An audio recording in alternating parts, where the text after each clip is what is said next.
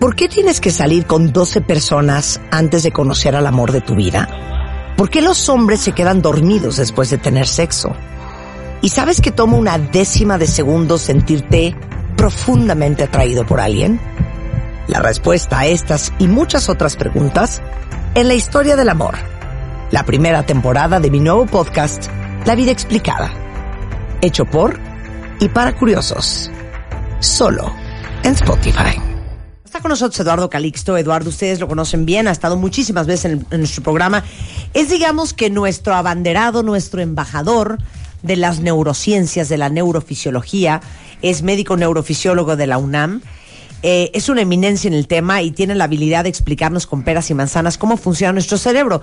Y el día de hoy es precioso porque vamos a hablar de dos cosas. La mirada del amor y la felicidad y el cerebro. En realidad es importante lo de la mirada del amor porque es la única forma en donde nosotros realmente podemos cuantificar qué tanto le prendemos a alguien más. Hola Eduardo. ¿Qué tal? Muy buenos Bienvenido, días. querido. Es un honor estar aquí nuevamente con ustedes. A ver, y con explica, es- los cuentavientes. Es la única forma cuantitativa de demostrarnos que la persona que tenemos enfrente está enamorada de nosotros. muere de amor. Sí, Ok, fíjense bien, cuentavientes. porque no podemos medirle su frecuencia cardíaca. No podemos ir sobre su frecuencia respiratoria, si está respirando más profundo o no. Si el suspiro fue por nosotros, lo que sí podemos cuantificar es que si nos mira y vemos lo que está en el centro de los ojos que se llama pupila, es directamente proporcional. La apertura de la pupila le llamamos dilatación cuando se hacen grandes. En ese momento sabemos que si nos reflejamos en esos ojos, están enamorados de nosotros. Ay, ya qué bonito, ya los veo a todos. A ver, abre bien el ojo, hijo. Déjame verte una cosita. A ver, Sí. explica, ¿cómo funciona eso?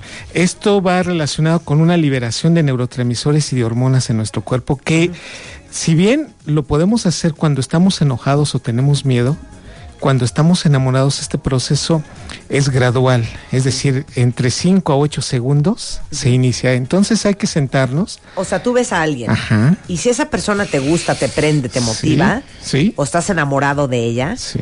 entre 5 y 8 segundos se te empieza a dilatar la, la papi- la pupila. pupila. Eso farmacológicamente ya está demostrado y te puedes acercar un poco y tratar de hacer ese, ese reflejo, buscar ese reflejo en el ojo. Ajá. Está muy claro que esto también depende del estímulo externo, es decir, qué tanta luz hay y también si venían corriendo, si están un poquito asustados o están muy motivados, pero si el ambiente lo permite, y si es de noche, este evento es cuantitativo, no hay manera de ocultarlo. Podemos ocultar la taquicardia tal vez este Las manos sudorosas. sudorosas o la nervio. palidez o el tartamudeo. eh, sin embargo, cuando estamos enamorados es lo primero que nos va a, abrir- a- a- a salir en la cara. Ahora, ¿por qué sucede eso en el cerebro? Porque como todo lo que hemos hablado en el enamoramiento, es la primera liberación de adrenalina y de dopamina. Nos mantienen con altísimo grado de, de- de- de- en este caso, estamos dando un, un punto específico de atención sobre la cara. Estamos atentos a lo que nos están diciendo. Vamos y libramos directamente sobre los labios y sobre los ojos de la otra persona. Y entonces el, eh, el cerebro empieza a liberar dopamina de tal magnitud y es tan fuerte esta liberación que esto también viaja hacia alrededor de todo el cuerpo y es lo que inicia la taquicardia, pero en, lo- en la pupila la dilatación depende directamente de dopamina. Entonces, así como nos estamos sintiendo efusivos, emocionados y contentos, los ojos también están cambiando en su pupila porque está garantizando, el cerebro se está garantizando con esto mayor entrada de luz y mayor atención. Entonces, eso es lo que pasa. Realmente el proceso es incitar a que, el a que el cerebro ponga más atención sobre quien nos está hablando y tratar de ubicar con más luz. Y esto, bueno, a lo largo de la historia de la humanidad ya lo habían visto desde la Edad Media. Las mujeres con pupilas más grandes le llamaban más hermosas y por eso hay un, hay un fármaco que se llama belladona, mujer Ah, claro. bella Ah, sí. que hace que la pupila se dilate. Se dilate. Y entonces se asocia muchísimo con esa situación de que el hombre queda impactado con este evento. O sea, si vas a ir a ligar, tú, Rebeca. Échate unas vas- gotas de belladona. mucho, Te echas unas.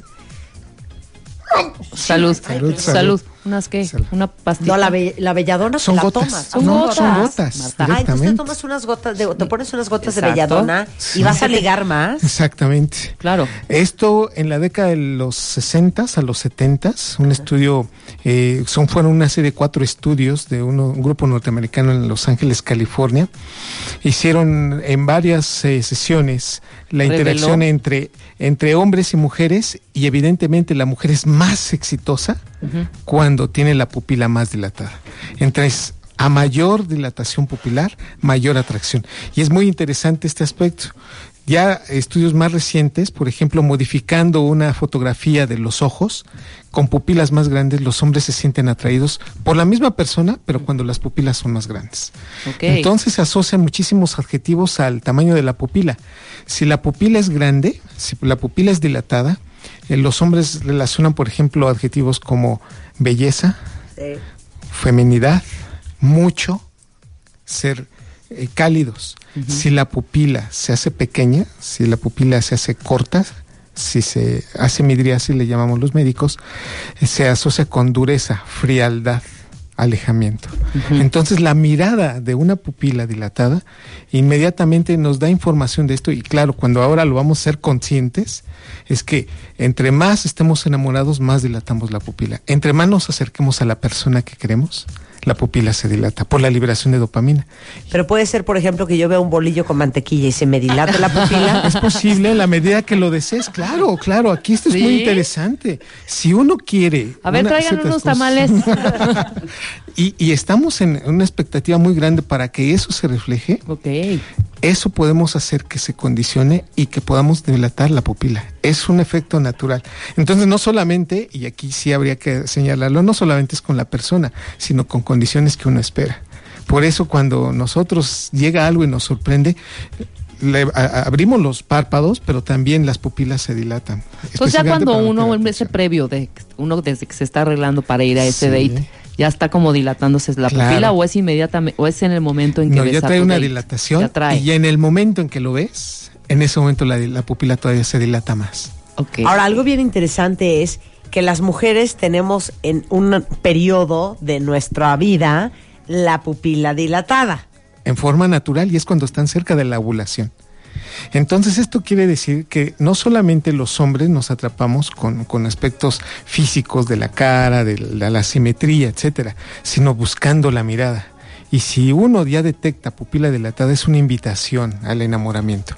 Esto quiere decir que la mujer naturalmente cambia la pupila naturalmente en el, en el curso del mes. Y cerca de la ovulación, cerca de la mitad del ciclo menstrual es cuando tiene la pupila más dilatada. Pero esto también pasa, bueno, pasa en todos los mamíferos, ¿no? Totalmente, es una herencia biológica que tenemos a partir de ellos. Los mamíferos que tienen pupilas más dilatadas tienen mayor éxito reproductivo. Y entonces los machos buscan a las hembras que tengan, entre más cercana tengan la pupila, eh, de su- de- eh, ellos identifican que están ovulando y es más fácil la procreación. Es más fácil el, el intercambio de genes. No, entonces si ese mensaje... tenemos bien engañados, ¿eh? Bien engañados. Ese mensaje es muy difícil que un hombre lo pueda identificar de primera instancia. Claro. Entonces, el cerebro ya lo tiene programado desde el punto de vista genético fisiológico.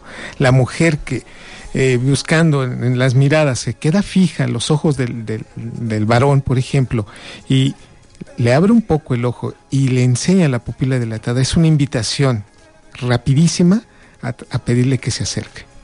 El cerebro está Ey, directamente espérame. relacionado. Ah, ¿Qué? Pues te estoy enseñando la pupila. mira mi pupila dilatada. Sí, y de hecho esto no se puede, o sea, no, ahí también habría que ver que se puede utilizar para saber si realmente nos están diciendo la verdad. Que la próxima vez que te digan, ¿me amas?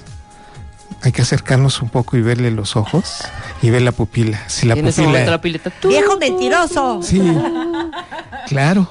Nosotros los hombres no tenemos estos cambios mensuales, por ejemplo, de dilatar la pupila. Al contrario, tenemos la pupila que se contrae con el transcurso Ustedes se de les la dilata edad. otra cosa, doctor. Eh, desafortunadamente sí. Entonces tenemos que afianzar que este evento está muy bien modulado para los ojos femeninos Ajá. y que es muy claro que la, la condición es prácticamente para la mujer. Los otros, los hombres, sí, cuando nos enamoramos dilatamos la pupila, pero no es tan fuerte como las mujeres. Claro. Y este, este ejercicio dinámico de interacción, el cerebro lo, lo, lo cacha, lo interpreta e identifica y directamente dirige conductas en proceso de que esto se siga manteniendo. Y eso es lo difícil, que, y esta es una historia triste, no siempre nos van a estar manteniendo la pupila dilatada. Va a llegar otra persona a nuestra vida Que te la que dilata. nos va a dilatar. Ah, ya, todo iba perfecto. todo. Pues es que es la Sí, realidad. O sea, así como, como hablábamos de la química del amor y que Sí. llega un momento en una relación que ya tu cuerpo deja de segregar todas esas dopaminas, Sí. este, Oxitocinas, encefalinas, Bla, bla, bla. endorfinas, sí.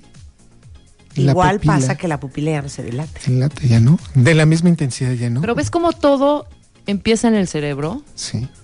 Entonces Y es una captura Entonces el amor, el rapidísima. amor al final, el amor es una elección también. Sí, Elijo pero que, y que tiene que estarse fortaleciendo constantemente para que el cerebro siga manteniendo la liberación de neurotransmisores. Por eso si no ten- si nosotros estamos pensando que esa relación va, va a durar de esa, en esa magnitud, siempre eh, tenemos un error ya de fondo. Tenemos que mantenerla y, y darle estímulos repetitivos para que ese evento suceda. Entonces, sí, los matrimonios, el mensaje aquí que mandamos en W Radio a los cuentavientes es que busquen en su pareja si realmente la pupila se dilata.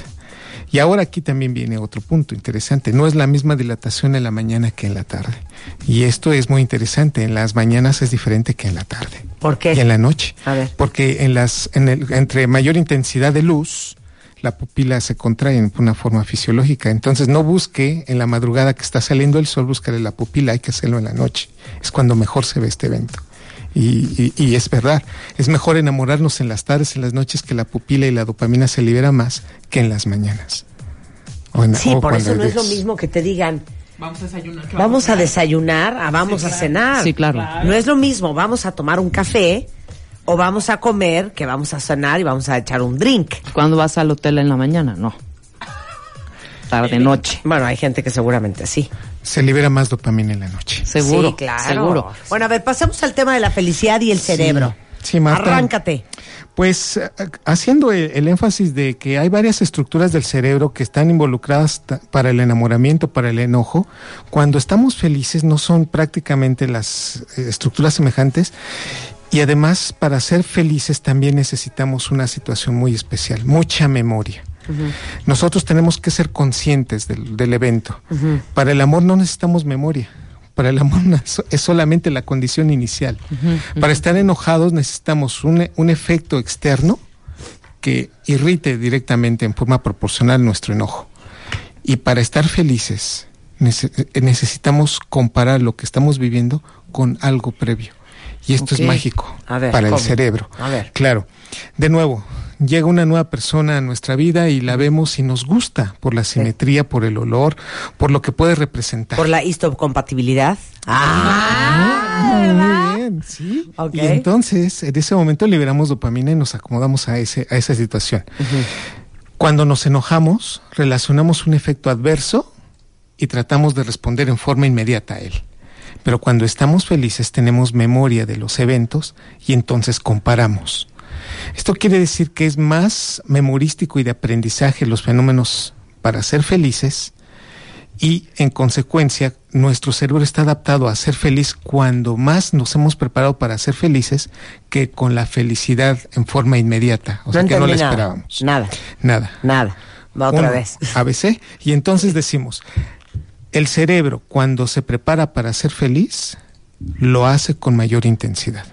Es decir, yo trabajo, yo gano dinero y me esfuerzo por lograrlo, tengo un, un grado de felicidad mayor que si en términos concretos compro un billete de la, la lotería, que ahí ya me lo estoy, ya lo Claro. estoy esperando, que me la saco, la lotería. Esta condición de tener la felicidad en forma rápida, el cerebro no la sabe interpretar. En cambio, cuando nosotros nos preparamos para ser felices, el cerebro va acomodando estos, estos eventos en de memoria para llegar Cuando a ese te lo Pero ganas. qué interesante, porque, bueno, ¿qué hablaba eh, Ariel Cábala. Grunwald de, que- de, Ariel El pa- Greenwich? el pan de la vergüenza. el pan de la vergüenza. Claro. Que cuando tú no te ganas algo, no te sabe igual y no Así te es. sientes igual. Y esto también sucede a nivel cerebral. Ese es el sustrato de estos eventos es a nivel cerebral, porque la una de las estructuras que está enfocando en esto, que se llama hipocampo, donde estamos descansando todas las memorias de nuestra vida, ahí está el paso o el procesamiento de decir, a ver, esto ya lo viví o esta experiencia se parece a, y entonces eso lo trae el consciente y el cerebro identifica que sí debemos ser, estar felices por ese aspecto. Ok, pero ¿cómo registra el cerebro? Ay, estamos bien felices, esto está bien padre. Sí, tiene que llegar toda la información de la corteza cerebral, la pasa por el hipocampo y del hipocampo lo pasa, fíjate, nada más en esto, porque pareciera como si fuera una computadora que, se, que tiene que pasar primero por cierto tipo de memorias y después regresar al disco duro. En este aspecto, la corteza cerebral procesa en forma inteligente el, el estímulo externo. Pasa al hipocampo y del hipocampo se lo regresa a la corteza con el plano emotivo, a través de una estructura que se llama amígdala cerebral.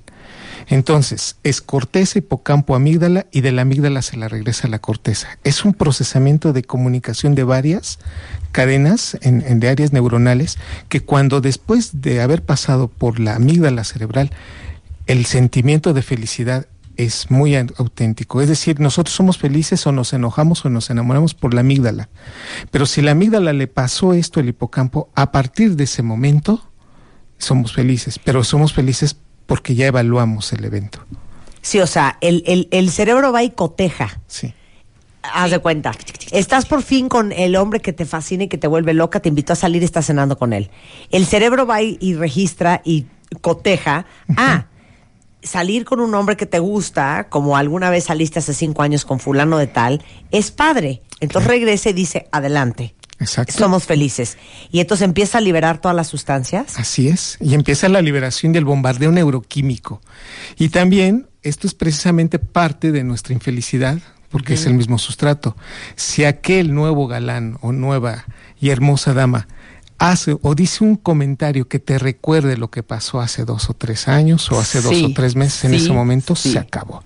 Porque inmediatamente el hipocampo relaciona y dice esto no es felicidad. Esto es un infierno, ya he estado aquí. No quiero esto. O va en, esta dirección. Por eso es lo, del, lo que hablabas tú, de no extrañas a la persona, sino el momento. Es lo mismo, los momentos felices que tú tuviste con X persona.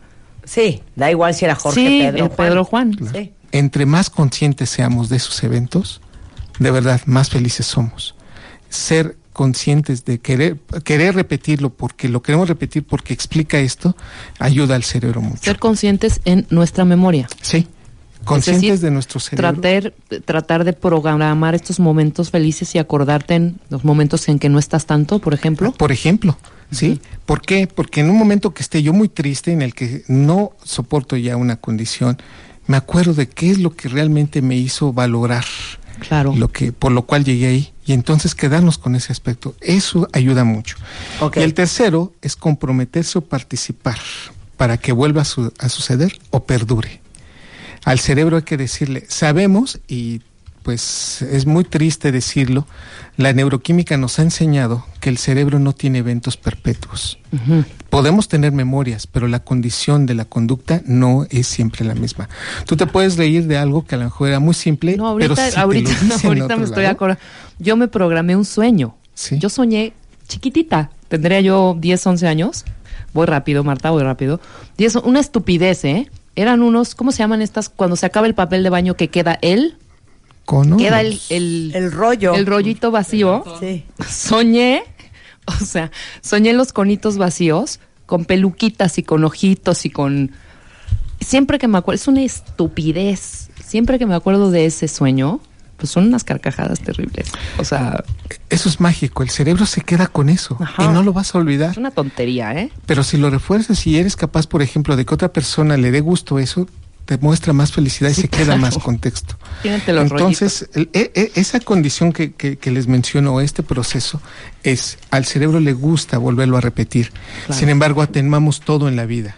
No, no por, por ejemplo, aunque nos compremos unas botas nuevas, un coche nuevo, un novio nuevo, una pareja nueva en la vida, estamos de verdad condicionados a que eso se va a ir terminando o va disminuyendo en la magnitud.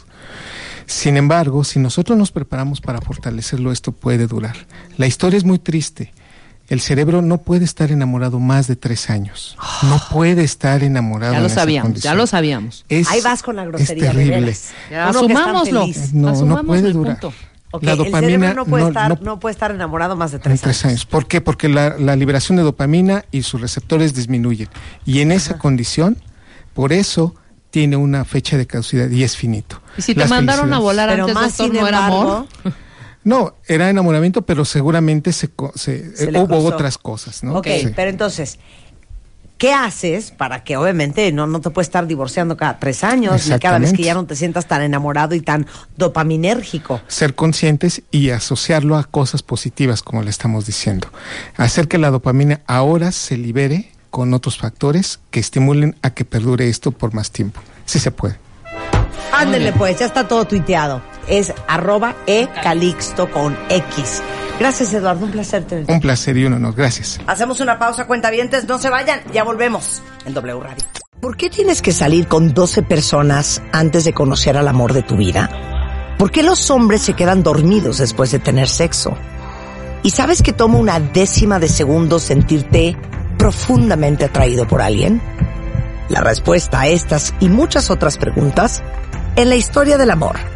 La primera temporada de mi nuevo podcast, La vida explicada. Hecho por y para curiosos. Solo en Spotify.